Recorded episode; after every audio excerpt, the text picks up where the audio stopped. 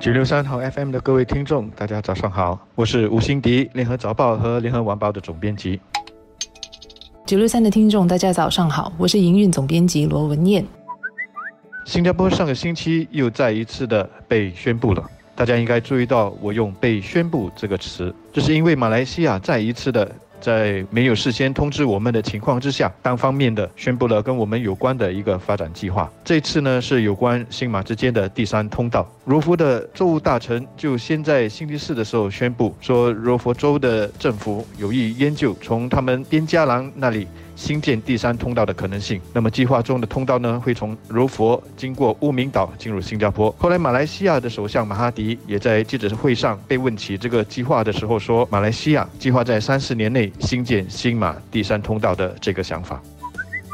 我们看到发自马来西亚的这则新闻的时候就很纳闷，关系到新马两国的事情，为什么马方单方面就这样子宣布了？后来我们跟新加坡的交通部查询之后，他们的答案。也果然是如我们事前所预料的。他们说，新加坡尚未接获马来西亚政府任何关于马新第三通道的官方建议书或者是信息。社会及家庭发展部长兼国家发展部第二部长李志深隔天晚上，也就是星期五晚上，也在他的面部上指出说，新加坡还没有接到马来西亚正式的建议书，也没有任何的相关细节。他还很婉转地说，如果我们有收到，有关政府部门一定会仔细的研究这项计划，保护乌名岛人文风情与生态多样性的乌名岛。项目工作还在进行中。部长后面的那句话就很有意思了。如果很直白的说，部长其实就是在告诉马方：你说第三通道要经过乌名岛，但我们对于乌名岛有自己的规划，我们是要保护它的这种干崩式的人文风情，以及像 Check Java 那样的生态多样性。我当时看到新闻的第一个反应也是这样：如果你马来西亚说要经过乌名岛，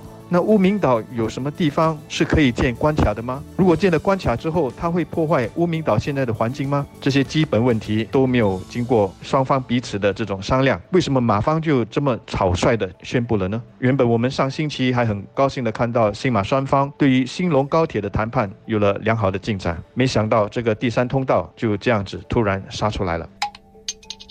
实际上，新加坡不是唯一一个被马来西亚宣布的国家。自从马哈迪再次出任首相之后呢，他的政府时不时会出其不意的单方面宣布一些决定和没有详情的计划。最近的一些例子，哈，包括马哈迪就宣布说要取消中国的数亿元的基础建设计划，还有包括马哈迪最近也下令如佛州森林城市项目的房地产将禁止。卖给外国人，在引起了激烈的反弹之后呢，马来西亚的内阁不久后就扭转了马哈迪的那个指令，还澄清说，其实森林城市的房地产是可以继续卖给外国人的。这样的反复的情况也出现在新隆高铁的那个项目，开始是说取消，之后马哈迪又澄清说，哦是延迟，并没有取消。这些都是可能是马哈迪要测试水温，看看人民的反应或者其他国家的反应，然后再根据那个反应的好坏来做出下一步。的决定的做法，但是马哈迪每次都来这一招，我相信跟他有密切往来的政府也应该习惯了，不能够每次他当他讲一句话的时候，大家都随之而起舞。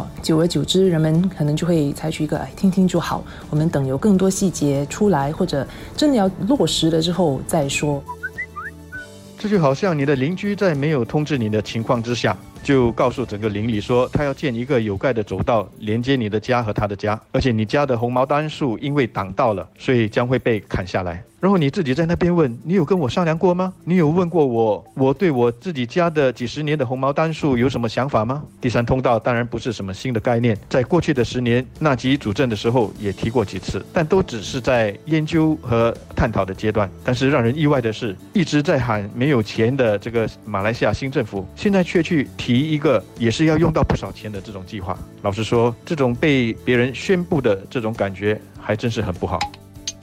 此外，啊，马哈迪在讲出这个言论的这个时间点也耐人寻味，因为最近呢，也就是两国政府，新加坡和马来西亚政府。在商讨如何在推进新柔地铁和新马高铁项目的这个时间点上啊，但是即便是马来西亚政府正式提出了这个第三通道的这个建议，我相信新加坡政府还是会以原本就在讨论的新柔地铁和新马高铁这两个项目为优先的考量啊。毕竟这两个计划已经商讨多时，已经有一套很详尽的计划，也做过深入的研究。